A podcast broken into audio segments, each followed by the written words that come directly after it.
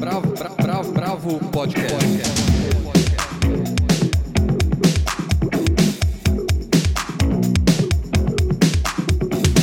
Olá, bem-vindos ao podcast da Bravo. Eu sou Guilherme Werneck, estão comigo Helena Bagnoli, Andrei Reina e Almir de Freitas. Bom, nessa edição, nosso principal convidado é o Paulo Miada, que além de ser curador-chefe do Tomi Otaki, é um dos curadores da 34ª Bienal de São Paulo, que começa em setembro, e também foi convidado para ser o curador para América Latina do Centro Pompidou em Paris.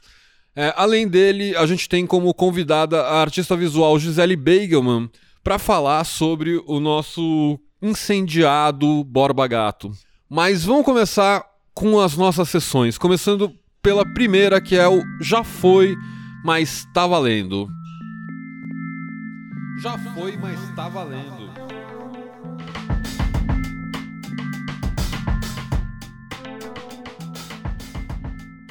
Quem começa? Vamos lá.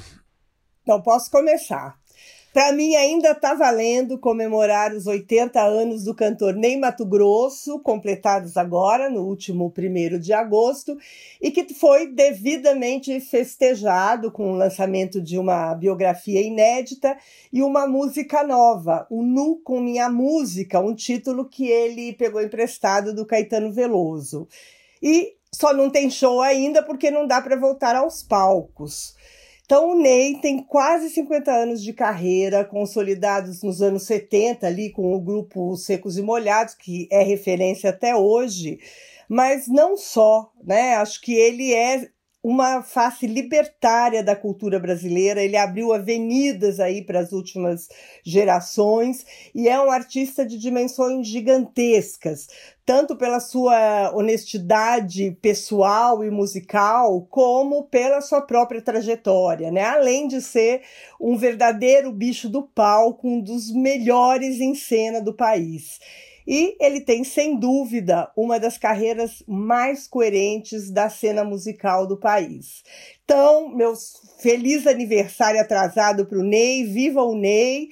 E aqui ficam os votos de saúde e alegria e muita vida ainda pela frente. Sem dúvida. Vamos aqui de John Houston, né? Os vivos e os mortos. É, Almir, qual que é o seu já foi, mas está valendo? Pois é, exatamente, né? Depois de tanta animação, eu vou botar um pouco de é, depressão na coisa. Mas também é uma questão de a gente pensar o país, né? Eu, eu só queria registrar mesmo o, as mortes, que parece que tem sido em série, né? De, de três dos intelectuais mais importantes do Brasil nesses últimos dias. Se foram Roberto Romano, José Arthur Janotti e Francisco Vefor. Esses dois últimos eram estrelas da Faculdade de Filosofia, Letras e Ciências Humanas na minha época, faz um tempinho já. E, se não me engano, ambos eram chefes de departamento, o Janotti na filosofia e o Vefor nas ciências sociais. Eles entortavam narizes na época. É, o Janotti era muito próximo do PSDB e o Vefor, que foi um dos fundadores do PT, chegou a ser ministro da Cultura do Fernando Henrique. Mas sempre foram muito respeitados. E o mesmo pode-se dizer do Roberto Romano, né, da Unicamp, que foi da juventude católica nos anos da ditadura e Frei Dominicano, nos anos em que a própria ditadura prendia integrantes da ordem, e o Romano não foi exceção. Na última década, foi crítico, como muitos, da engrenagem partidária do PT, mas saiu em defesa de Lula na Lava Jato. Morreu de Covid, o que não deixa de ser um emblema da diferença da época desses três grandes intelectuais e do triste Brasil a que chegamos hoje.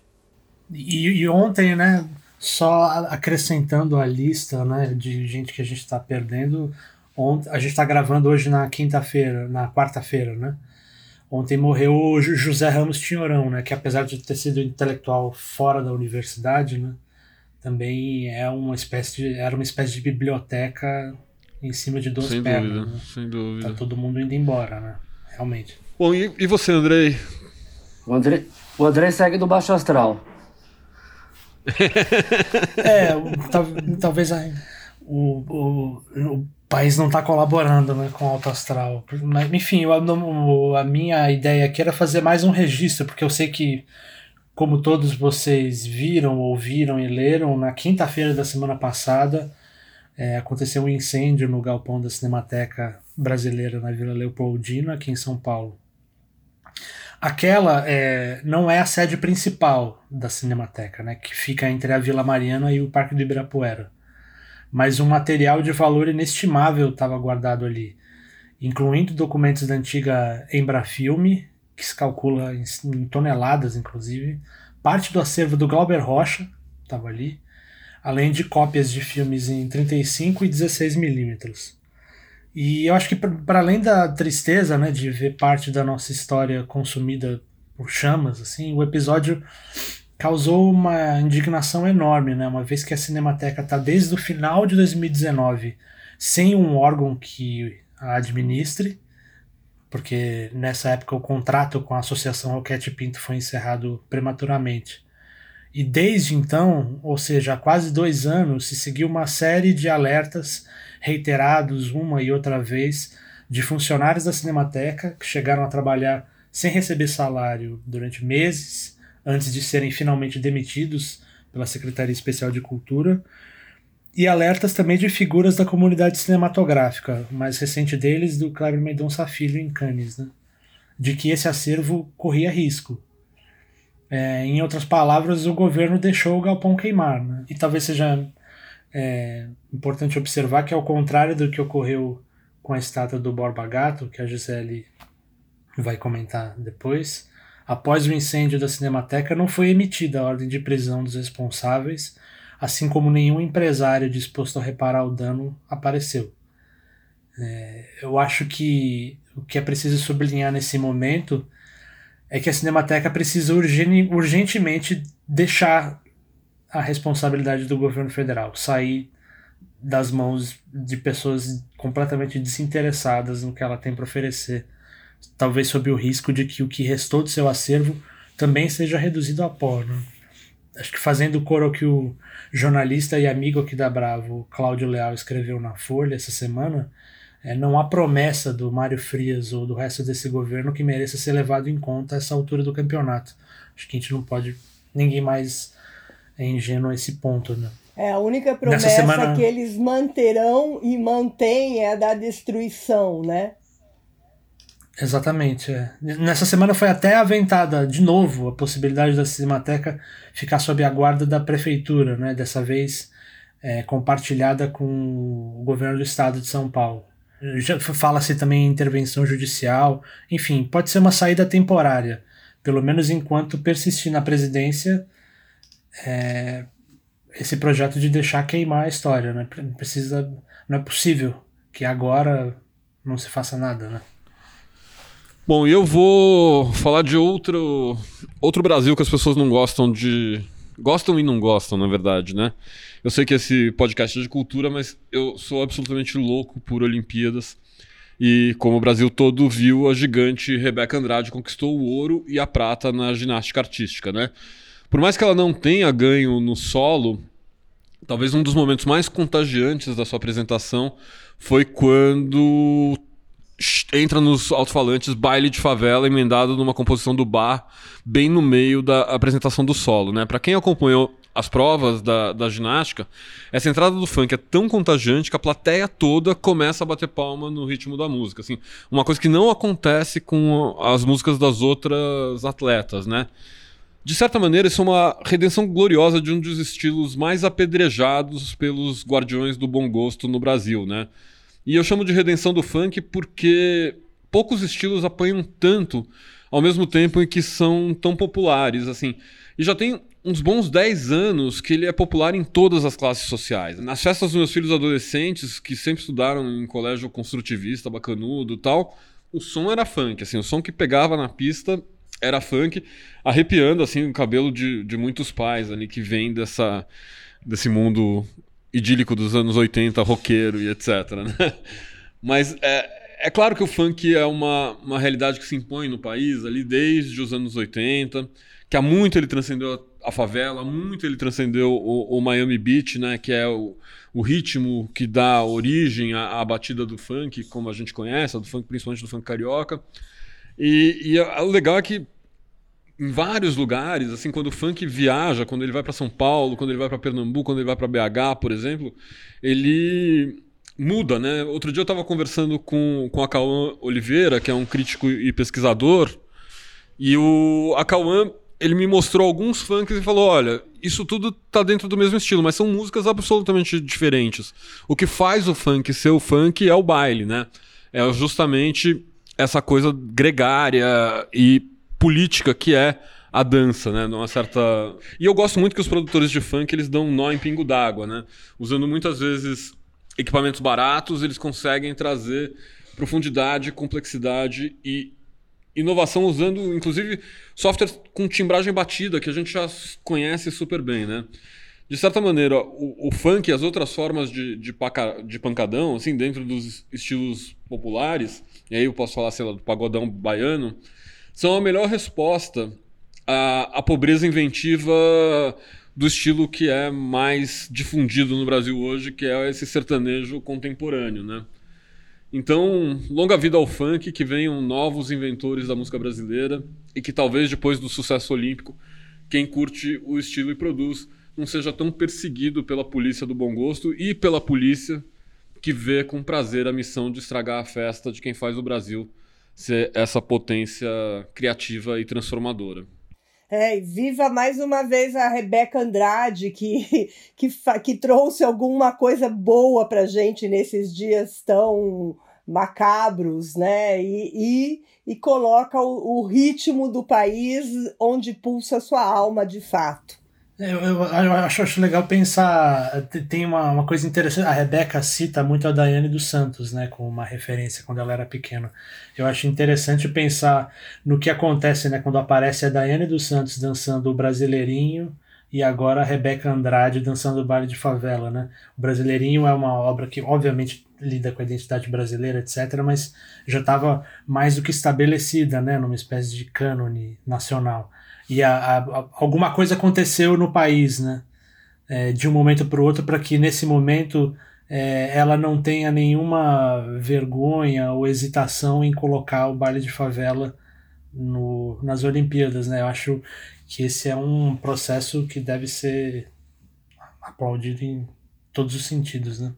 Bravo, bravo, bravo, bravo. Bom, vamos pro para entrevista com o nosso querido Paulo Miada. Helena, você faz a abertura? Hoje vamos conversar com o curador e pesquisador de arte contemporânea, o Paulo Miada, que há seis anos é curador do Instituto Tomiotaki e atualmente o curador adjunto da 34ª Bienal de São Paulo. E como se fosse pouco, em julho, o Paulo foi nomeado curador adjunto do Centro Pompidou em Paris, a instituição de arte moderna e contemporânea mais importante da França onde será responsável pela coleção de arte latino-americana.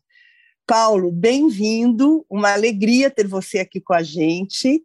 E eu queria que você falasse um pouco de qual é a ideia dessa posição que você vai ocupar no Centro Pompidou e como é pensar na construção de uma coleção de arte latino-americana, considerando a complexidade e a imensidão desse território em questão. Bom, bom dia, boa tarde, boa noite, dependendo de quem nos ouve. Bom, esse, na verdade, foi um convite que faz parte de uma política mais ampla é, do Centro Pompidou, que, em associação com seus amigos, os seus círculos de, de foco em, nas várias regiões do mundo, está viabilizando a, a, construção, a criação de novos, novas posições de curadores adjuntos dedicados a cada parte do mundo, como um esforço de olhar mais, de fazer uma leitura crítica e, e, e panorâmica do que já está representado nas coleções do museu. Eu falo coleções porque não, além da arte moderna e contemporânea, existe, existe o arquivo, a Biblioteca Kandinsky, existe a coleção de arquitetura e design. Então, é, olhar essa, essas coleções, como elas foram construídas e o que, que elas representam, e trabalhar é, daqui em diante com sugestões de doações e de aquisições para, pela adição revisar o, os focos e, e, as lacunas construídos nessas últimas décadas. Então, é, é um trabalho que tem desafios de escala, como você falou, a gente tem a escala da América Latina, a escala do tempo e, e das camadas que resultaram no estado atual das coleções, e no nosso caso, a escala dos problemas sociais, humanos, políticos, ambientais e, e, e a imensidão das urgências que a gente enfrenta, que tornam acho que todos os debates mais dramáticos, inclusive aqueles que passam no campo da cultura e da arte. Então, é, as, quando possível, eu vou começar a ter uma regularidade de viagens pela região e, e no momento o, eu estou trabalhando a partir de, de conhecimentos e interlocuções com artistas é,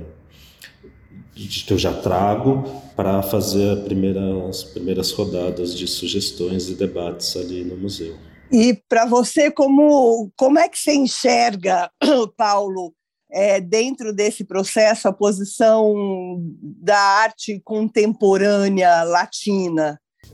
Eu sinto que é um território de muita intensidade como é que a gente pode resumir isso?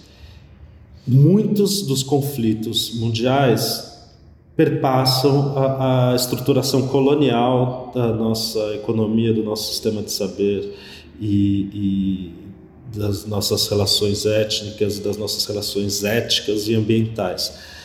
E, e, essa história colonial é a história das instituições e dos espaços, das cidades e dos territórios da América Latina. Ela tem uma identidade profunda com, com o tecido social construído que ocupa um território que, por sua vez, é obviamente pré-colonial, originário e, e tem outras heranças e outras presenças. Então, eu sinto que nós, nós não sabemos o que é viver fora dessa história de conflitos, transformações e disputas. E isso está concretizado, está refletido na nossa história da arte e nas nossas produções artísticas.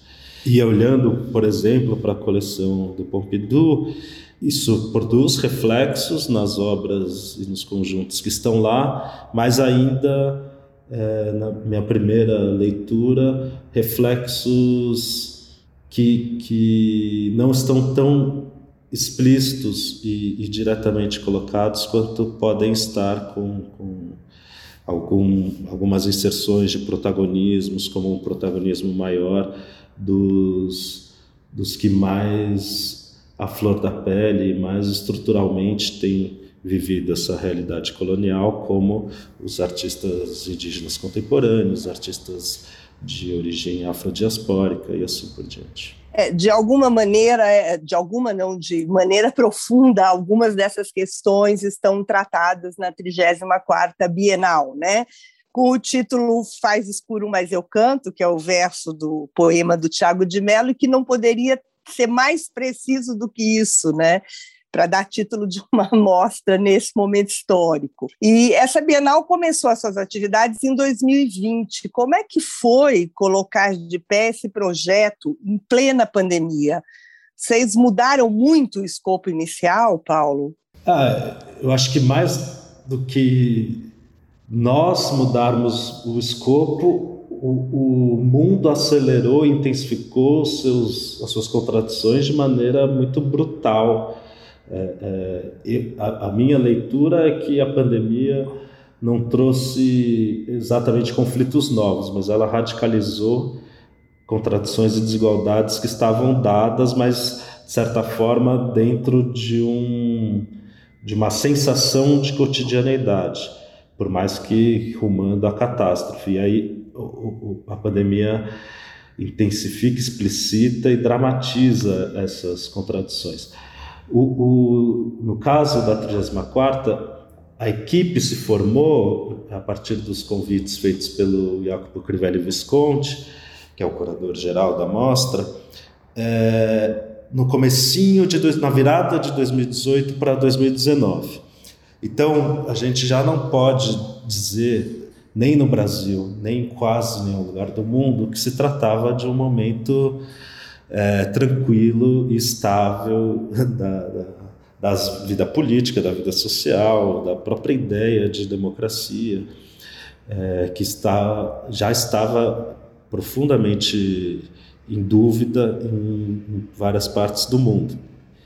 Então esse título nasceu um pouco de uma da necessidade de Bom, primeiro, de não trabalhar exatamente com o tema, porque isso é uma diretriz que vem do projeto do próprio IACPO, de que mais importante do que ter um tema era encontrar o modo de fazer, já que o que torna as bienais singulares é o quanto elas resultam de processos, quanto elas têm uma dimensão temporal muito clara e, e como esses processos é que resultam em exposições, encontros e, e debates de naturezas específicas. Então, o que foi proposto foi um modo de fazer em que é, nós estaremos discutindo obras e artistas que, por motivos diferentes, fossem relevantes de serem expostos, discutidos e colocados em relação agora, e que dessas relações que foram emergindo ao justapor ou aproximar artistas de origens, gerações e geografias diferentes, é, fossem aí sim aparecendo temas ou debates ou questões. E, e então nunca essa, essa Bienal poderia se chamar alguma coisa como uma categoria acadêmica, como um conceito filosófico de uma filologia explícita, direta, né? Ela não poderia se chamar antropoceno, não poderia se chamar, enfim, um, um termo diretamente retirado de uma bibliografia teórica ela olhou então para o texto e para a voz poética e encontrou nesse verso do Tiago de Mello algo que nos interessou muito para lidar com este momento, que era deixar claro, reconhecer é, que estamos em um momento desafiador, um momento uhum. que faz com que quase qualquer bom dia venha junto de um apesar de, né? Bom dia, apesar de tudo. Né? Até o tudo bem do e-mail vem assim, tudo bem, mas eu sei que não está bem mesmo. Né? E se alguém não tiver esse tom, a gente já fica achando que a pessoa é meio alienada ou está delirante. Né? Então ele traz essa noção de uma ameaça, de uma falta de perspectiva que está atavicamente ligada à noite, à escuridão. E ele afirma: Mas eu canto, mas eu faço algo, e, e, e, aí ele é muito similar a um verso, a, a um, um, trecho do Brecht, do dramaturgo alemão, mas é, muito, é, é, fundamentalmente diferente de uma forma que nos interessava muito, porque o Brecht ele pergunta nos tempos escuros haverá cantoria? Sim, haverá cantoria sobre os tempos escuros. E o Tiago de Mello não escreveu isso, ele escreveu faz escuro, mas eu canto. Eu canto, lógico, os tempos escuros, mas eu canto para além dessa referencialidade direta. E, e, e, como a gente foi confirmar, lidando e discutindo com muitos artistas, muitas vezes a resistência, a resposta, o desafio mais radical à escuridão não é o canto exatamente da escuridão, mas é um canto que se sabe, que, que está consciente da escuridão que ele habita, mas canta para além dela, canta às vezes a própria vida, ou a própria existência, ou o próprio canto, e assim por diante. Então, essa duplicidade nos interessava e ela acabou sendo. Acho que não pode se dizer premonitória, porque as cartas estavam todas na mesa, mas ela foi também se tornando mais e mais palpável ao longo desses anos de processo, porque a gente falava nesse faz escuro. No Brasil, obviamente, a gente sabia a, o colapso institucional que nós vivíamos e, e a fragmentação violenta das esfera pública e ainda por cima uma diluição da noção de verdade ou de autenticidade, enfim, a gente sabia muito bem as dimensões desse faz escuro, mas quando a gente falava com artistas de quase qualquer parte do mundo, eles também sabiam, sem precisar necessariamente pensar no Brasil, eles sabiam na sua casa. Com a pandemia, obviamente, essa noção ficou ainda mais tangível e, por outro lado, o mais eu canto se tornou ainda mais importante, porque eu, muitas vezes agora finalmente respondendo um pouco mais diretamente sua pergunta, Helena, muitas vezes se colocou em questão e se coloca, eu acho que todos os dias, para todos nós, artistas, curadores, gestores, mas faz sentido continuar? Mas faz sentido, enfim, acho que para todos nós, faz sentido continuar fazendo o que eu fazia, faz sentido viver a vida que eu levava, faz sentido fazer a Bienal que eu fazia. E talvez por estar sob esse guarda-chuva do verso do Tiago, todas as vezes que a gente teve essa dúvida, nós respondemos que sim. Não só por, pelo, por nós, não só pela história da Bienal, mas pela mensagem, pela vivência que esses artistas convidados já traziam, porque eles já traziam um sentido latente de estar cantando apesar de e, e, e, já existia um sentido geral de que reunir esses artistas era reunir vozes que precisavam ser ouvidas agora. Se o que a pandemia trouxe agravou uma situação existente, então mais ainda a gente precisa ouvir essas vozes. Então o que mudou na prática foi que a gente adiou um ano a Bienal, a, a mostra principal da Bienal. Esta Bienal foi feita pensando desdobramentos no tempo e no espaço, ela foi feita pensando uma lógica processual, e isso se desdobrou ainda mais porque as exposições da rede de instituições que trazem individuais de artistas ligados à Bienal também é, que aconteceriam todas juntas a mostra principal da Bienal, a mostra coletiva da Bienal. Agora começaram a acontecer já no ano passado e vem acontecendo aos poucos em capítulos e vai chegar até o momento de máxima densidade daqui a um mês, em, em setembro. E a, as exposições que iriam acontecer na Bienal, a gente teria três exposições individuais e três grandes performances na Bienal. As primeiras, a primeira performance do Nelmo Yang e a primeira exposição da Ximena chegaram a acontecer em fevereiro do ano passado. E, e chegaram a acontecer no mundo, digamos, pré-pandêmico, ou pelo menos antes da pandemia chegar no Brasil. As outras duas foram canceladas, as outras duas performances, as outras duas exposições individuais. E no lugar disso a gente fez a Vento, que foi uma exposição coletiva usando o pavilhão inteiro vazio, os 30 mil metros quadrados do pavilhão, sem paredes expográficas, e, e que aconteceu ali no, num certo respiro que a pandemia deu, é, os números da pandemia tiveram é, em novembro do ano passado.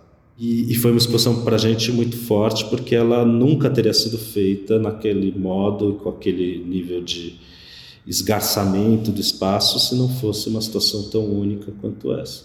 E agora a mostra que vai abrir, ela tem marcas da pandemia no, no seu nos protocolos de segurança, nos cuidados de higiene, nos cuidados sanitários, menos artistas do que viriam normalmente vão poder estar no Brasil para abertura.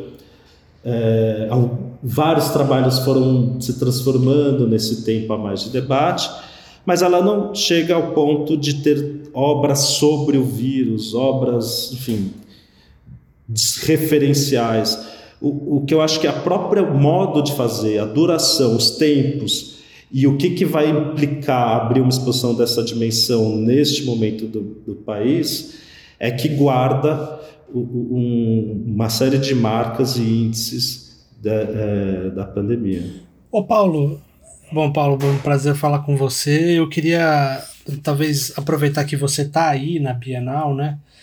E como comentar um pouco para a gente é, como com que cara tá ficando a exposição, né? Como é que vocês estão organizando as coisas por aí? Porque é, eu fiquei curioso ontem, eu estava lendo o texto com a proposta, né, dessa 34ª Bienal, que é assinado pelos curadores.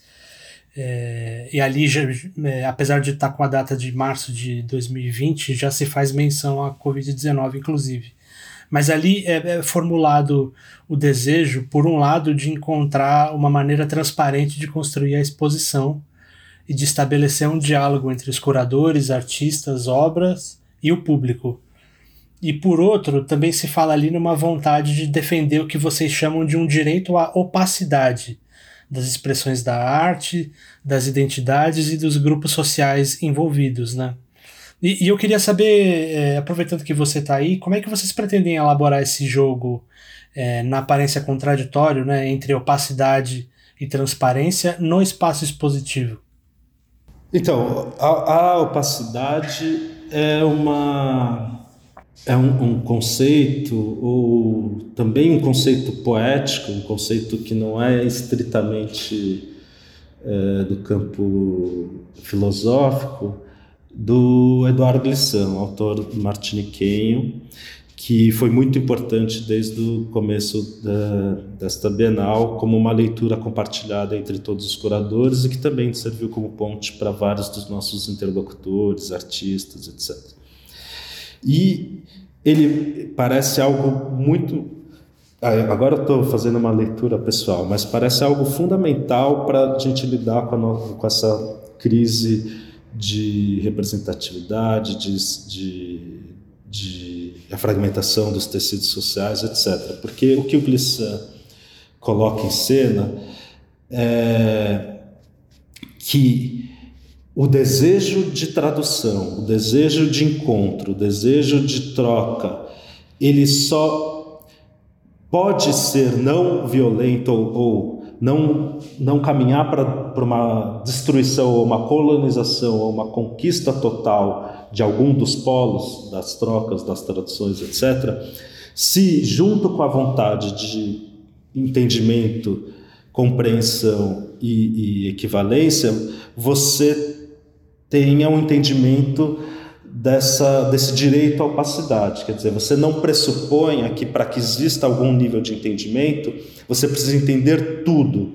Porque na prática, nas civilizações coloniais, esse desejo, essa premissa da transparência total, da tradução total, ele acaba criando uma hierarquia entre sujeitos e objetos. O conhecimento acaba essa tradução, esse conhecimento, esse encontro acaba interessando ou servindo apenas a um dos lados que, acaba, que se presume, se auto-intitula o detentor da universalidade, aquele que vai aglomerar, aglutinar todas as alteridades na sua própria caixa, no seu próprio museu, na sua própria língua, na sua própria economia, etc. E quando o outro lado resiste, quando o outro lado não se dá a traduzir, a ver, a entender, aquilo é tratado como uma barbárie, como uma ameaça, como um, um, um, terrorismo e assim por diante. A gente conhece essa cadeia de, de violências simbólicas e logo reais que o sistema é, colonial é, emprega para silenciar primeiro e, e aniquilar em, no segundo momento aqueles que não se dão a dominar, a conhecer e a traduzir. Então, para Glissant, a ética do encontro, a ética da relação depende desse direito à opacidade. Depende, a eu dizer, eu estou muito interessado em trocar com você, mas eu não vou te entender plenamente, tem algo na sua vivência, tem algo na sua língua que não me pertence, não vai me pertencer, e eu não preciso que ela me per pertença a mim para valorizar, para respeitar e para aprender algo com o que você traz. Isso acho que é, pode parecer muito simples, mas no nosso mundo é contraintuitivo. Né? Então, isso é claro tem implicações curatoriais, em que artistas se reúnem com quais, que tipo de obras se reúnem com quais, que obras que aparentemente são mais discursivas podem ressoar uma obra que aparentemente está mais vinculada às, aos problemas de linguagem da própria arte, assim por diante. E do ponto de vista expográfico, isso se convergiu, essa preocupação que é claro é mais discursiva, curatorial, ela convergiu com a proposta que foi trazida pelos arquitetos do, Andrade, do escritório Andrade Moretim, que participaram de uma, uma pequena é, competição, uma, um concurso, digamos, que foi feito entre alguns escritórios que foram consultados, fizeram um anteprojeto e a proposta do Andrade Moretim convergiu para essas preocupações, porque eles fizeram uma leitura crítica do próprio pavilhão, de um pavilhão que é modernista e que promete justamente a super transparência, promete a super perspectiva hipoteticamente democrática da arquitetura moderna e que a gente sabe pelos exemplos práticos há mais de 80 anos que pode se tornar uma máquina opressora, uma máquina de controle visual, de controle simbólico, etc. Então, o que, que eles. Qual foi a crítica deles? Essa escala do pavilhão é uma escala urbana, é a escala das avenidas, é a escala das grandes praças, é a escala dos quarteirões. Eles chegaram a colocar a planta da Bienal em cima do bairro da Santa Cecília. E é impressionante, porque isso que a gente enxerga como um edifício equivale a vários quarteirões, com edifícios de vários andares, com múltiplos programas, com esquinas, com banca de jornal, etc, etc. E aqui você resolve tudo isso praticamente com um grid ortogonal e, e a excepcionalidade do vão. Eles então traduziram uma inquietação nossa. Essa escala, ela não é a escala prioritária imaginada pela grande maioria das obras de arte, pela grande maioria dos artistas. A grande maioria das obras se pensa e se faz em espaços de uma escala mais do corpo. Pode ser a escala de um galpão, de uma sala, de um ateliê, é, de uma galeria, de um museu, mas em todo caso são escalas mais próximas da escala do habitar do que da escala do, da cidade, propriamente, da praça. Então, para lidar com, com as premissas dessa arquitetura e com a escala dessa arquitetura, o Andrade Moretim propôs definir espaços intermediários, de escala intermediária, que são definidos por peles, como a gente tem chamado aqui. Essas peles são estruturas muito finas, muito esbeltas de madeira, que recebem preenchimentos, revestimentos que podem ser ou hora de madeira, hora de policarbonato, hora de juta e, portanto, elas têm níveis diferentes de transparência. Elas podem fechar completamente o espaço quando são de madeira, podem deixar passar a luz, mas não exatamente a imagem do que está por trás quando são de policarbonato, ou podem ser bastante transparentes quando são de juta, porque é uma juta muito aberta. Essas peles definem espaços intermediários, que têm, digamos, mil metros quadrados, 1.400 metros quadrados, 800 metros quadrados, que em quase qualquer lugar do mundo é a escala de um museu inteiro. E no Tomi, usando todos os espaços, a gente não chega em 2 mil metros quadrados. É, a, a, cada sala tem 300 e pouco, 400 metros. Então aqui, essas peles definem espaços que já são imensos, mas são espaços muito mais protegidos e muito mais humanizados no encontro do corpo com as obras e das obras com as obras.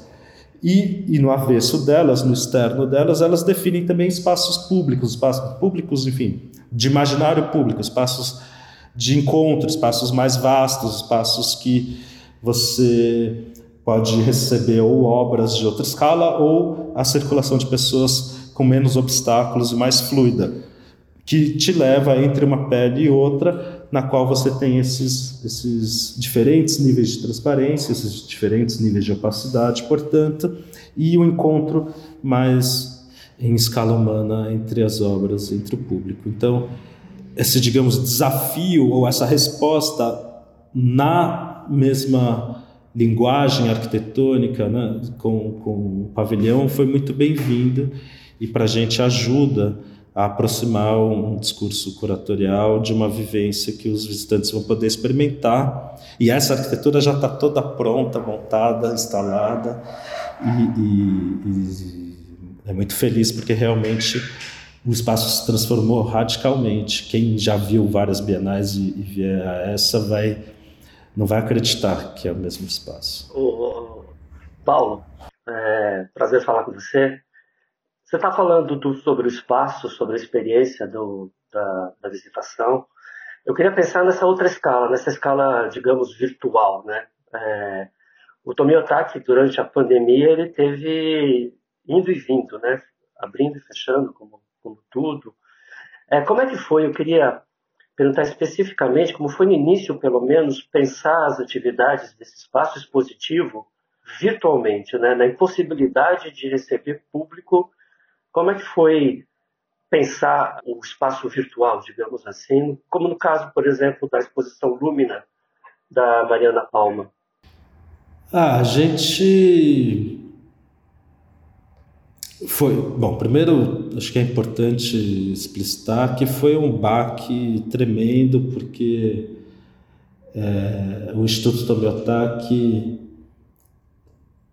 tem como uma das suas principais virtudes um espaço positivo muito flexível, muito confortável, que pode receber obras das mais distintas naturezas com tranquilidade. Você não, não se você mostrar obras mais intimistas, tá tudo bem. Se você traz uma grande instalação, também o espaço acolhe bem. Ele, ele por ter sido construído já desde o começo para ser um espaço positivo e não ser um espaço adaptado, ele ele tem essa qualidade. E por outro lado, enquanto missão, enquanto vivência, também uma das partes mais que a gente mais se orgulha no instituto é ter um público numeroso e diverso, público que inclui os, os profissionais da área, mas também traz pessoas das mais diferentes é, origens, partes da cidade, grupos sociais. Então, muito do que faz o Instituto se reconhecer como o Instituto Tomiotaki está lá nos encontros naquele espaço. Então não foi nada indolor, não foi uma adaptação que a gente já via que o conteúdo se se adaptasse para estar tá apresentado digitalmente estaria tudo bem. A gente quis propor iniciativas porque é da natureza da história do Tomi lidar com o que está acontecendo ao seu redor e no mundo e se entender como parte da sociedade, mas sofrendo. Então, no primeiro momento da pandemia, eu acho que vale a pena citar três exemplos que mostram que a gente não quis ter uma resposta, mas quis abrir frentes e modos de lidar que poderiam interessar públicos e pessoas de modos diferentes por um lado, uma exposição como a da Mariana Palma, que tem essa dimensão presencial muito latente, porque é, é, são pinturas, sobretudo pinturas, mas também instalações, mas sobretudo pinturas em que a escala e a vibração da cor e, e, e o ritmo da matéria que está colocada sobre a tela é o grande assunto, né? não sei se é assunto, mas é o grande canal em que o trabalho acontece. Então, quando você lida com ele como imagem digital, virtual, ele se descorporifica, ele fica muito equivalente a, a, a outras naturezas de imagem que, que a gente é bombardeado através de telas o tempo inteiro. Então, o que a gente pôde fazer foi pensar a lógica da visita virtual de uma espécie de convite para que a pessoa pudesse não esquecer que aquelas obras ocupam um espaço, são percorridas junto com o corpo, que elas têm, estão colocadas uma depois da outra, enfim, uma espécie de lembrete para quem já tinha visto outras obras da Mariana ou a própria exposição e uma pista para quem ainda não conhecia, mas pelo menos entender isso numa certa ideia de contexto espacial. Uma outra iniciativa radicalmente diferente, que foi a exposição Aglomeração Antônio Henrique Amaral, em que a gente não tinha, essa exposição não existia, não estava nem planejada antes da pandemia, mas lidando com as notícias que nos circundavam, sejam as demandas de isolamento social, as, as, as sensações de angústia, isola, é, solidão, dificuldade de comunicação que todos nós, em níveis diferentes, estávamos vivendo. E a atrocidade dos discursos públicos feitos no nosso país, justamente no momento em que a gente precisava de, e precisa de discursos claros, responsáveis e, e empáticos, fez com que, curatorialmente, a gente lembrasse da produção visual do Antônio Henrique Amaral, sobretudo aquela dos anos 60 e 70, que combinou uma vocação do Antônio Henrique em já se interessar pela incomunicabilidade das pessoas com lidar com a ditadura militar no Brasil e a, a desmontagem das nossas instituições. Então, a gente lembrou daquele cabedal de imagens e falou: essas imagens sim circulam muito bem no mundo das, das redes digitais, porque elas têm um caráter icônico, elas têm um caráter, elas aprenderam muito com cordel, por exemplo. Elas são é, elas são elas reverberam aquela frase do Paulo Bruschi, hoje a arte é este comunicado. Elas são feitas para dizer algo agora. Então, a gente criou um projeto que durante meses acontecia como postagens de texto acompanhado de imagens do repertório do artista que circulavam, muitas vezes a gente trocava a escolha da imagem do texto no dia, porque saía uma notícia, porque alguém dizia um absurdo, porque chegava um número novo, e aquilo era quase um termômetro eh, amparado por uma história da arte, e que depois, quando a pandemia permitiu e o Instituto reabriu, se transformou numa exposição mais tradicional, de apresentação de, um, de uma breve, de um panorama enxuto do artista. E só para citar uma última iniciativa, a gente fez um projeto chamado Juntos Distantes, em que a gente produziu muito conteúdo refletindo a própria ideia de distância e, e, e possibilidade de contato humano é, naquele contexto, e aí entrevistando muita gente, resgatando materiais do Instituto, e, e aí fazendo um trabalho mais de mais institucional do que propriamente de difusão artística. Ô, Paulo, pegando um pouco esse gancho, bom, prazer falar com você também, é sempre é, muito bom te ouvir. Eu queria pensar um pouco nessa, nesse, nessa atuação digital mesmo que vocês fizeram nesses últimos tempos.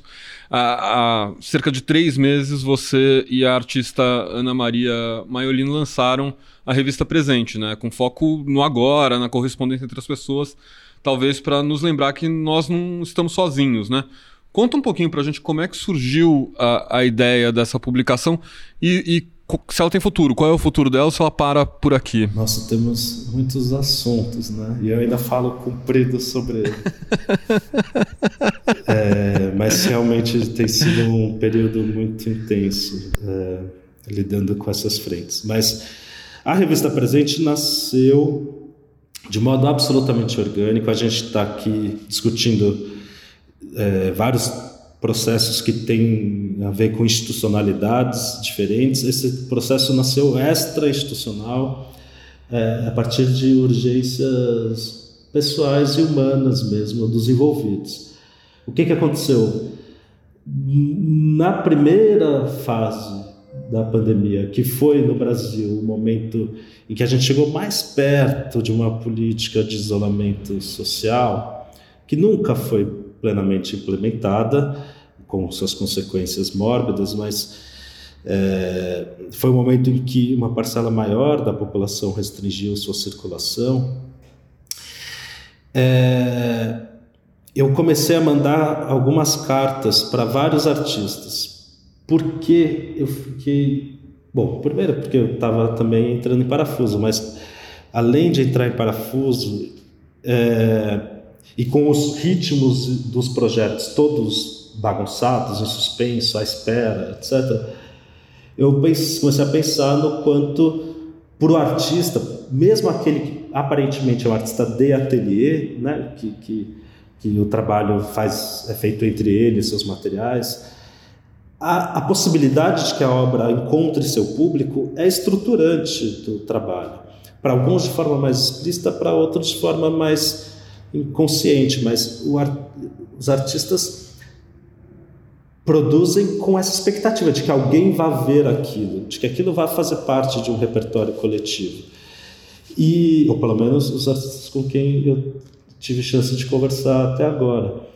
E, e, naquele momento que não se sabia quando alguém encontraria uma obra de arte de novo, em que condições, eu falei: escrever para os artistas é um jeito, pode ser um jeito de lembrá-los que o que eles estão fazendo ainda existe no mundo, ainda existe alguém que lembra do que eles faziam e de como aquilo era visto, etc. E junto com isso, era uma chance de falar das angústias, das ansiedades, dos projetos, dos desejos que estavam em suspenso ou em transformação.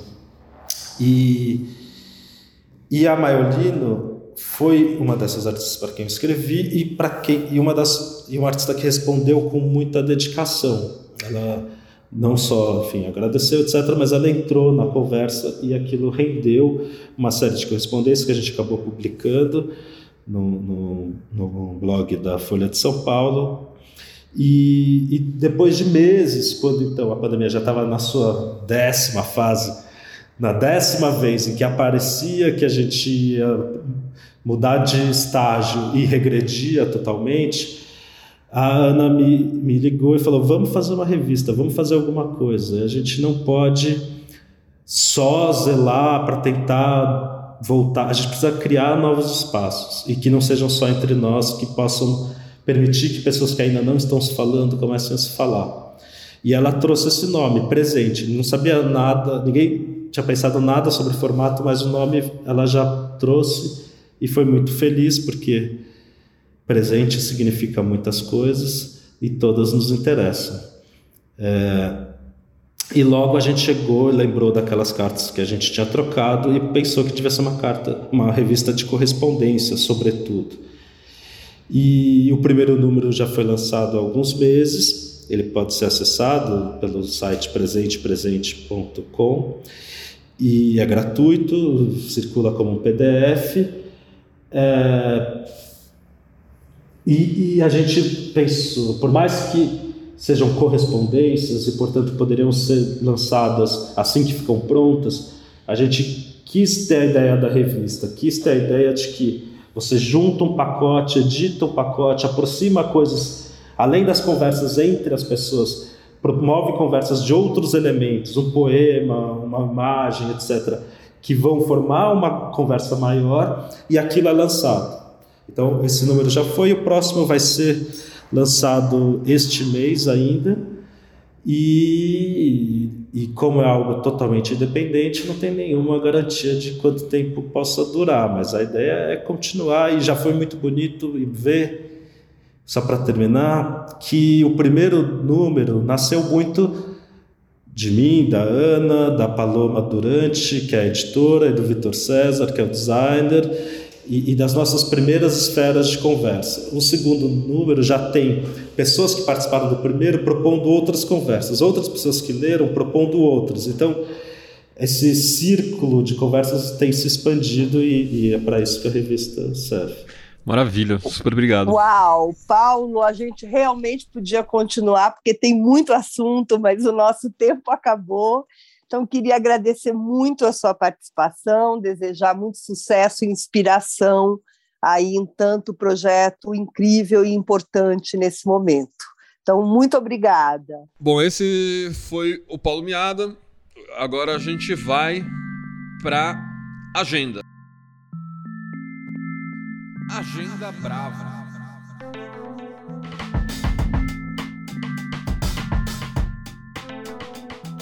Vamos começar com o Almir. Vamos começar.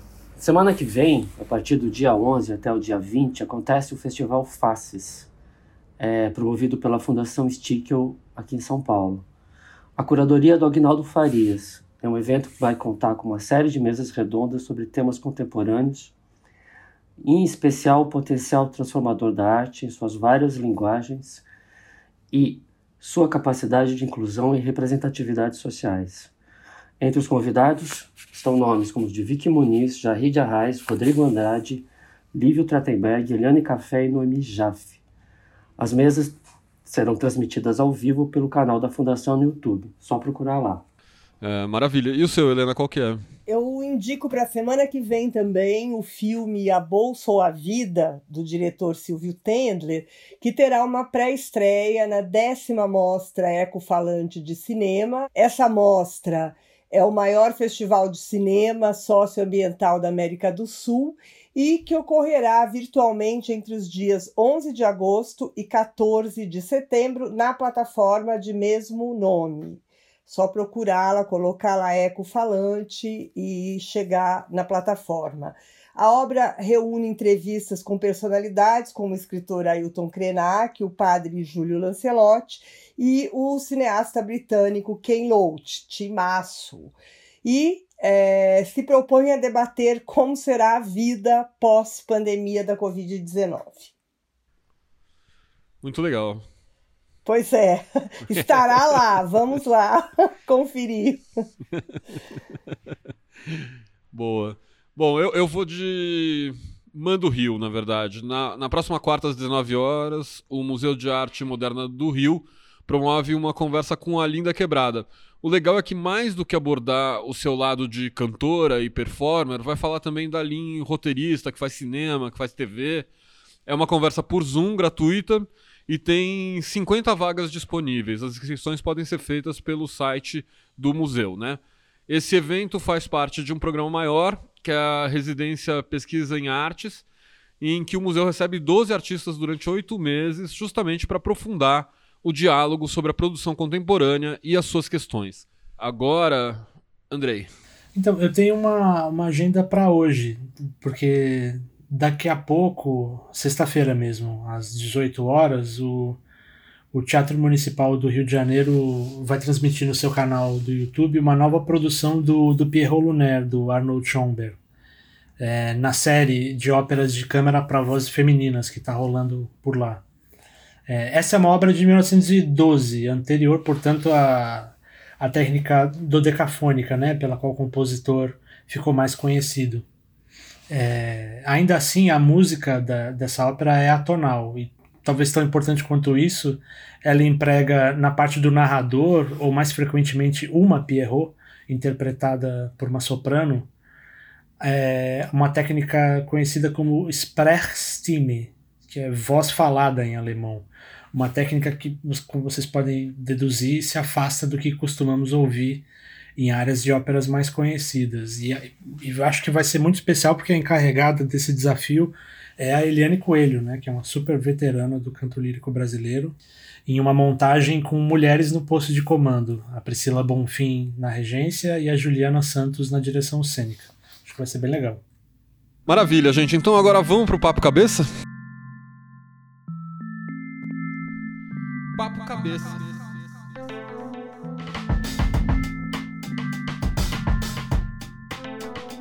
No dia 24 de julho, a estátua do bandeirante Borba Gato, na verdade uma espécie de miliciano que massacrou, assassinou, torturou e escravizou indígenas e negros, foi incendiada. E Paulo Roberto da Silva Lima, que tem o um apelido de Paulo Galo, e a sua companheira Jéssica Barbosa foram presos como responsáveis pelo ato. Parênteses. Uma semana depois, a Cinemateca Brasileira também pegou fogo, levando parte da nossa cultura mas ninguém procurou um culpado. Para falar com a gente sobre como podemos reivindicar o direito à memória no espaço público, convidamos a artista, curadora e professora Gisele Beigelman. Muita gente falando sobre monumentos, comentando monumentos, os protestos em torno dos monumentos, e isso é super importante. E é importante por quê? Porque os ataques a monumentos, eles enunciam as disputas pelo direito à memória no espaço público. Em um país de memoricidas como o nosso, essas disputas são marcadas pelas dores e os traumas daqueles que foram invisibilizados pela história oficial. A história do Brasil traz tanto o extermínio da memória quanto o apagamento do outro, inscritos em suas páginas desde os primórdios da colonização. Nós somos exímios memoricidas. Nós trazemos a escravidão africana, a Inquisição e o genocídio indígena no DNA da nossa história. A relativização da ditadura brasileira como dita branda, é, a quantidade de ruas em homenagem aos ditadores e aos agentes da ditadura, os poucos espaços dedicados à memória da ditadura são alguns dos indicadores do apagamento da violência e da memória na história do Brasil. os monstrumentos que ocupam a cidade enunciam aí entre dedos em riste, espadas, cavalos e homens brancos fardados a presença das forças sociais que os ergueram e é contra elas que as ações ativistas se posicionam.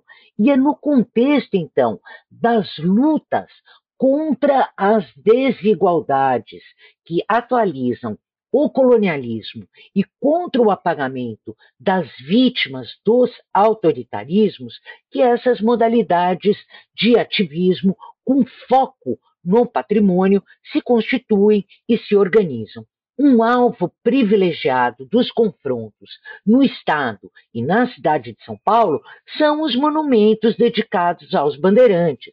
Apesar da historiografia contemporânea ser rica em estudos críticos que esmiuçam a sua associação com a escravização e o genocídio dos indígenas, os bandeirantes estão presentes não só em monumentos, mas num complexo de ruas e estradas que compõem aí uma espécie de rede imaginária da sua presença no tecido urbano paulistano e paulista. E é essa rede imaginária que faz dos monumentos uma espécie de arquivo distribuído da narrativa histórica do establishment, do poder, consagrando no espaço urbano aquilo que foi considerado memorável é, e promovendo uma determinada imagem pública da cidade. Discutir o seu significado contestá-los, expandi-los, é, portanto, reivindicar o direito à memória no espaço público e disputar o direito de ocupá-lo.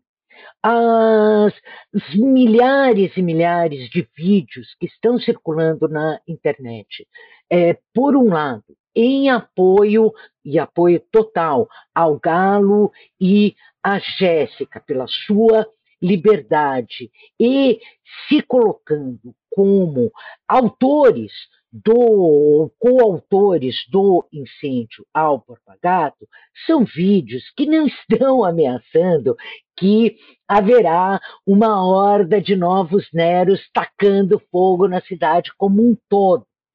São vídeos que estão chamando a atenção que há um debate público que não pode mais ser adiado e que nós temos que discutir o significado dos monstrumentos que nos ocupam, contestá-los e expandi-los para reivindicar o direito à memória no espaço público e disputar o direito de ocupá-lo. Bravo, bravo, bravo, bravo.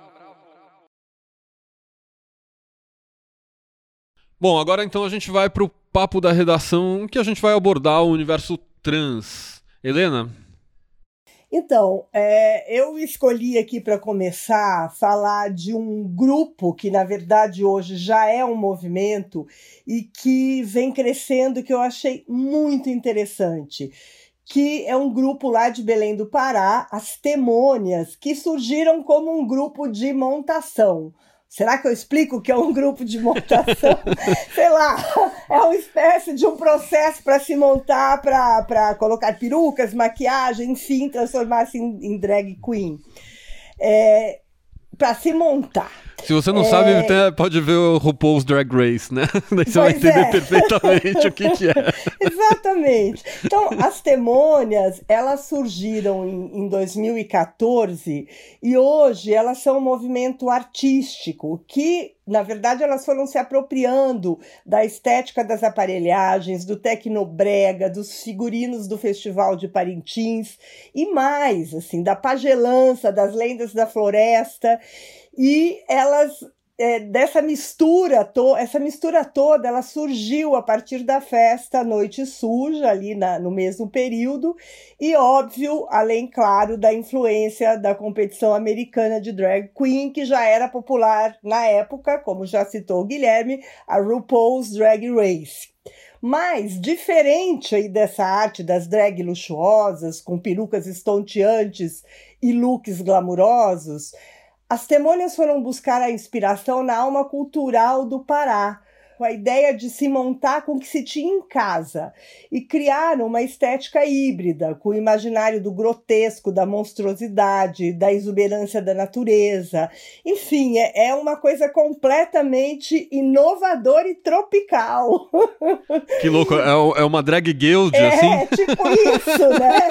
Não, e, e elas, inclusive, se afastaram do termo drag para definir as produções delas, que para elas isso é um estrangeirismo e não dialoga com as montações no Pará que elas se propõem a fazer. Então, se assumir temônia é uma forma de ativismo, para elas é uma forma de dar visibilidade a identidades que sempre foram marginalizadas. E o que está acontecendo é que esse movimento está se ampliando, se espalhando por todo o Brasil. Hoje eles já organizam festivais, manifestos, revistas, debates e vão colocando seus artistas no circuito oficial das artes. Então, um deles, o Rafael Biqueer, fez aí o ano passado, durante a pandemia, um trabalho para a Galeria Pivô e agora ele está gravando um documentário sobre as temônias para o Instituto Moreira Salles. É, artista visual também, que faz parte do, do grupo, a, a Uira Sodoma, que, como ela mesma se define, é uma persona do Emerson Pontes, que é um manauara, também discute em seus trabalhos os direitos indígenas e da comunidade LGBTQIA, e hoje é uma das artistas da Bienal desse ano. Ou seja, as temônias são hoje um grupo potente de contestação à heteronormatividade e um movimento para a inserção de, corpo, de corpos dissidentes. Então é, é, genial você ver a trajetória, como elas surgiram e, e a força que esse movimento é, já tem nesse momento fiquei muito intrigada em conhecer um pouco mais, né? Em ver como é que eles estão se espalhando e, e transformando o, o, movimento em manifestos de, de presença real mesmo. Sem dúvida, é o tipo de coisa que você tem vontade de ver ao vivo, né? Assim, eu, eu pelo menos fiquei com é. vontade de vê-las em ação, assim. Sim. Talvez para fazer um registro do passado, assim de iniciativas como essa, eu me lembrei de uma exposição que está rolando no Instituto Moreira Salles aqui de São Paulo é, e segue até o dia 26 de setembro. A, a mostra chama As Metamorfoses, Travestis e Transformistas na São Paulo dos anos 70. Eu, eu não visitei é, presencialmente a mostra, porque eu sigo em quarentena, mas eu recebi o catálogo aqui em casa e eu fiquei muito impressionado com as fotografias da Madalena Schwartz é, que é uma mulher nascida na Hungria no começo do século XX, foi criada na Argentina e chegou ao Brasil já casada e com filhos em 1960 e se estabeleceu no centro de São Paulo. É, ela iniciou a carreira tarde, já na casa dos 50 anos, quando ela ganhou uma câmera do filho e depois tomou aulas no é, lendário Fotocine Clube Bandeirante. E logo depois ela chegou a expor no MASP, inclusive, e instalou um estúdio no edifício Copan, onde ela também morava. E entre 71 e 76, a Madalena fez uma série de retratos de artistas que fugiam de convenções de gênero, travestis e do que então se chamavam de transformistas, é, incluindo nessa série fotos do, do pioneiro grupo Zicroquettes, do argentino Patrício Bisso, que alguns talvez conheçam pelo filme Beijo da Mulher-Aranha, e do cantor Ney Mato Grosso. É, e o que chama atenção nesses retratos, porque né, na maioria das fotografias são retratos né, da Madalena, é, sobretudo no das pessoas anônimas, é que ela não opta por flagrar essas personagens na rua ou mesmo no palco. Elas estão sempre no conforto protegido do estúdio ou no camarim, enquanto se montam para um espetáculo. É, nesses lugares essas e esses artistas parecem mais à vontade, mais livre para performar e para revelar para a câmera da Madalena o que nem sempre fica evidente em um espetáculo, é, inclusive o cansaço do trabalho.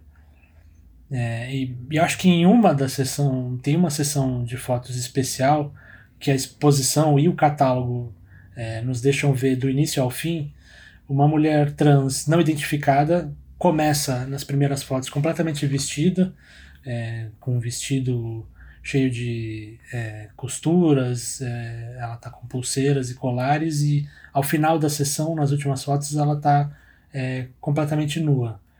A, sequência sugere um, uma performance, talvez mesmo um striptease, mas o que mas o que impressiona é que nas fotos finais, quando a modelo já está sem qualquer adorno, capaz de sinalizar ou performar um gênero, ela aparece segurando um, um brinquedo, um bebê, uma boneca, junto ao seu colo. É, fazendo desse retrato, como os curadores Gonzalo Aguiar e Samuel Titan Jr. comentam, uma espécie de Madonna trans. É, acho que é a foto mais bonita da exposição, inclusive. É, é interessante como essa performance do início, o ato de se despir, que poderia ter uma conotação sexual, ao contrário da representação hegemônica dessas mulheres trans e travestis, que até hoje são hipersexualizadas, desemboca em uma cena doméstica, familiar, onde a modelo aparenta ou encena é, o ato de nutrir uma vida que está começando, uma criança. Eu acho que pensando em, em como essas fo as fotos dessa exposição, mostrando essa cena dos anos 70 em São Paulo, registram um capítulo da história dessas pessoas cujas vidas são um desafio às, às convenções e regras de gênero, eu acho que essa sessão em particular se relaciona muito com o que a Mara Moira, a escritora que teve conosco há dois episódios atrás, é, escreve no final do seu texto que ela fez pro, pro catálogo. É, ela escreve assim: Se antes identidades trans travestis incomodavam por supostamente se apegarem a estereótipos de gênero, preparemos-nos agora para cada vez mais termos que lidar com corpos dos quais nem será possível concluir se nasceram com pênis ou vagina. Por um mundo em que existências como essas não sejam possíveis apenas nos palcos. Então, quem puder conferir essa exposição ou catálogo, acho que, acho que é um registro importante dessa história. Muito, muito bacana, né? Eu acho, inclusive, isso que a Mara falou, para mim, bate muito, porque é ir além da questão do gênero, né? É ir além do trans e do cis. É, é você começar a pensar nas coisas mais fluidas mesmo. É, Almir, você vai falar um pouco de livros, né, sobre, sobre essa questão. Vou, vou pegar carona na Mara também, é, que é sempre referência nossa, né? É, eu acho que a, essa, esse ponto que a Helena falou das testemunhas, que eles estão ampliando é, o alcance, acho que traz um dado fundamental para toda essa discussão, do ponto de vista artístico, é, em geral, mas também do ponto de vista literário, que é a questão da invisibilidade. Acho que a grande questão hoje no mercado editorial é, de escritores trans é a visibilidade, né? A gente é, pode supor, pode imaginar que se possa contar nos dedos né, o número de autores, mas a oferta não é pouca não, se você considerar. É, segundo o levantamento da, da própria Mara, é, foram 57 obras publicadas nos anos 2010. É, tudo bem, é pouco, mas foram duas nos anos 2000 e 6 nos anos 90. Então, a, a, você tem um crescimento significativo aí. E, e, apesar desse crescimento ser da ordem dos, milha, dos das centenas na porcentagem, eles parecem pertencer ainda a uma bolha longínqua, né? É, e acho que esse é um ponto significativo, né? Que é importante também quando a gente pensa essas a, o, o, a performance das testemunhas ou as exposições, né? É, porque é, é uma, é, um, é uma bolha que eu acho que se define pelo estigma, né? Que não pode ser ignorado ainda. É, a própria Mara reconhece que a literatura trans é muito marcada ainda pelo memorialismo, né? Mas a perspectiva é que esse memorialismo ele, é, ele vá cedendo ao longo do tempo, que casa com com, inclusive com esse trecho que o, que o Andrei trouxe, né? E por quê? Por que, que não dá para ser ignorado? Porque é, um, é, é, uma experiência da violência, né? Que só eles podem é, é, transmitir, né? É, e uma violência na qual a própria invisibilidade se inclui. né? é, é um círculo vicioso. Né? E de uma marginalidade que está muito longe da visão romântica do seja marginal seja herói. Né? É só lembrar que grande parte das pessoas trans é obrigada a recorrer à prostituição para sobreviver. Né? E o Brasil, além de tudo, carrega a vergonhosa liderança mundial em morte de travestis e transexuais. Foram 175 em 2020. O México, que vem em segundo lugar, tem três vezes menos. Né? É o círculo vicioso, mas que começa a ser rompido. Não por políticas públicas, obviamente que não, mas sim pelo próprio processo de afirmação dessas identidades, né? pelo ativismo. Daí creio, eu acho que uma visibilidade maior tem o potencial de transformar a própria literatura produzida por esse grupo, que tende a ser menos autobiográfico. E aqui um parênteses, não que o memorialismo seja um problema. Aliás, uh, todo mundo aqui está acostumado, né, pelo menos na última década, mais na década de 2010, é, com essa linhagem de autoficção e, e era um, sobretudo autoficção de homens brancos de classe média, né? com zero estigma, zero invisibilidade no mundo que a violência está apartada, está ao lado. Né? Só para citar rapidamente, além da Mara, que, que enfim, é uma das mais conhecidas, a gente tem o Laerte nos quadrinhos, né? mas tem uma infinidade de outros nomes que seguem na margem do mercado editorial, eles crescem em outros tipos de cenário, né? como no Islã das Minas do Rio de Janeiro e no coletivo Transpoetas, que é, a, que é o canal que o poeta Tom Grito mostra sua literatura. E sem contar também as redes sociais, né? elas estão ocupando as redes sociais para divulgar né, a, a obra. É também um outro jeito de disseminar a produção com a qual muita gente não está acostumada o que nos lembra que, antes de tudo, precisamos furar nossa própria bolha, né? Ah, sem dúvida. E aí, pensando até na Laerte, eu queria trazer para essa conversa é, um quadrinho, assim, tá num campo vizinho desse do Almir, mas é, é bem interessante um, um livro que está saindo agora do, do Lino Arruda, que é ele mesmo, um homem trans, né? Esse livro se chama Monstrans Experimentando Hormônios. É, o livro tem traços autobiográficos e tem essa alegoria que não deixa de ser super perturbadora com os monstros, né? É um livro dividido em três partes. Assim, na primeira, que chama Terapia de Conversão, o, o Lino Arruda faz um jogo com diagnósticos médicos, assim, alguns verdadeiros, outros fictícios, para falar de uma deformação física nas pernas que, que ele teria nascido assim e teria sido causada por um acidente sofrido pela sua mãe quando ela estava grávida assim. E também é, é o lugar assim esse capítulo é onde ele fala das suas primeiras percepções da, da masculinidade que cresce dentro dele né?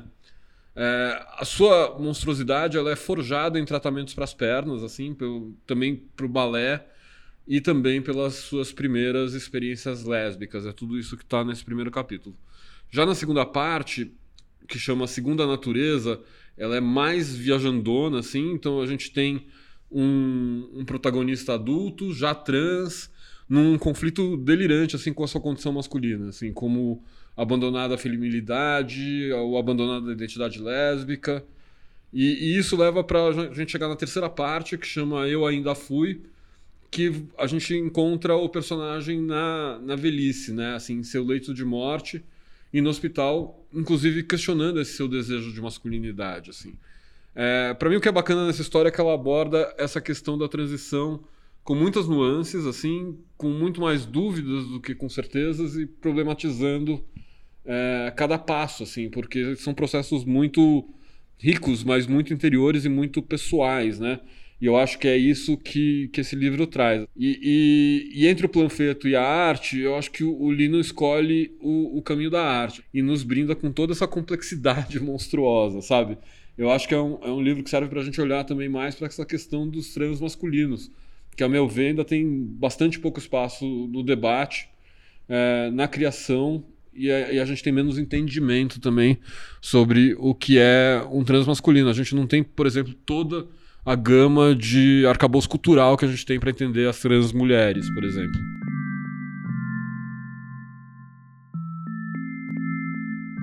Bravo indica.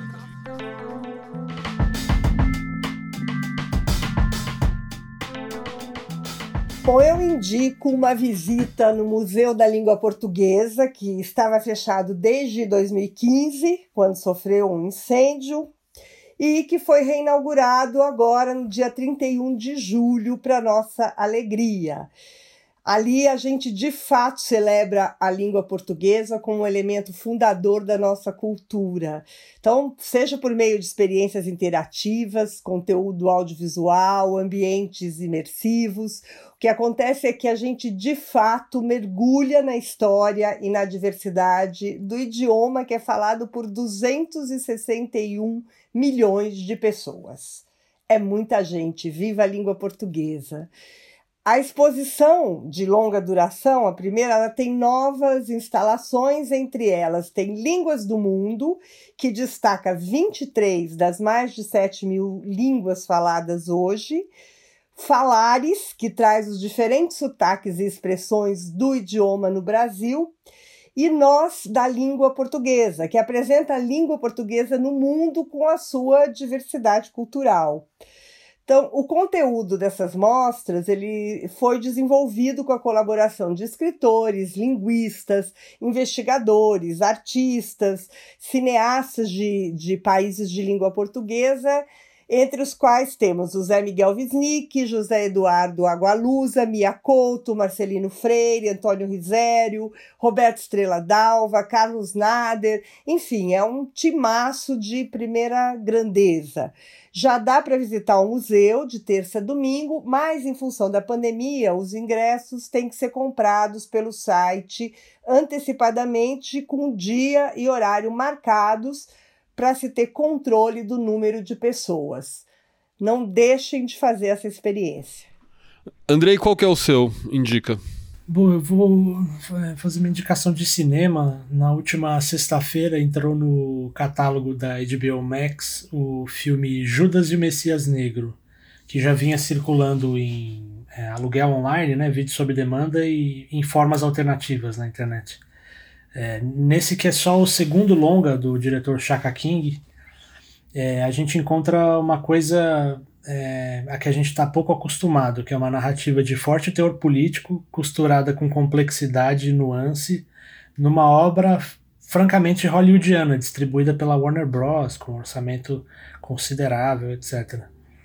O filme elabora o antagonismo entre os dois personagens do título. De um lado, o ativista intelectual e revolucionário dos Panteras Negras Fred Hampton, o Messias Negro, assassinado em uma emboscada policial aos 21 anos, e de outro o William O'Neill, um jovem negro que, para limpar sua ficha criminal e conseguir uma saída, uma vida nova, se infiltra nos Panteras Negras como um informante do FBI no final dos anos 60, uma espécie de Judas, portanto. Além do roteiro inteligente, bem amarrado e que dá um panorama bastante razoável da perseguição do governo americano é, sobre a luta dos Panteras Negras do período, inclusive algumas articulações feitas em Chicago é, entre movimentos latinos e com é, ativistas é, não negros, o filme vale sobretudo pelas atuações do Daniel Kaluuya, que venceu o Oscar por sua interpretação do Fred Hampton, e do Lakeith Stanfield, que muitas pessoas devem lembrar da série Atlanta e do filme Get Out, é, que empresta uma aura trágica ao William O'Neill. Acho que vale, vale muito a pena. Muito legal, muito legal. Almir, e você? Eu, é, eu tava falando em furar a bolha, é, eu vou indicar o, o Festival Novíssimo Cinema da Paraíba, que começou ontem no canal Belas Artes Alacate, vai até o dia 18. Vão ser exibidos sete longas-metragens e 17 curtas. Eu espiei a programação, que é formada por filmes produzidos desde a última década, e localizei nos títulos um espírito do tempo, se insinuando entre ficção e documentário. Chamam a atenção, por exemplo, as narrativas distópicas dos curtas de Coletivo de Multidão, de Manuel Fernandes, e Deus Não Acredita em Máquinas, DNA M, de Eli Marx, que se entrelaçam com a política do presente, como nos longas. A República da Selva, de Manuel Fernandes Neto, e Só Alegria, de Tavio Teixeira e Maria Teixeira. Esse último, Só Alegria, de 2018, tem no elenco uh, o nosso querido Ney Mato Grosso. Parabéns para ele de novo. O Ney tá quase gabaritando nossos, nossos, nossos blocos no podcast. Exato. Bom, eu vou terminar os indicas de hoje falando de outro grande, de outra geração, que é o Kiko Dinucci, né? Ele lançou pelo selo QTV, que em si é uma dica, um baita selo, com várias coisas legais. Uma faixa que é diferente de tudo que eu vi dele até aqui, assim. E olha que o Kiko faz bastante coisa diferente. A faixa chama VHS, dá pra ouvir em todas as plataformas. Na verdade, ele é um trecho de uma intervenção feita com o artista visual Fernando Velasquez na edição 8 e meio do Festival Música Estranha, que aconteceu no fim de abril desse ano.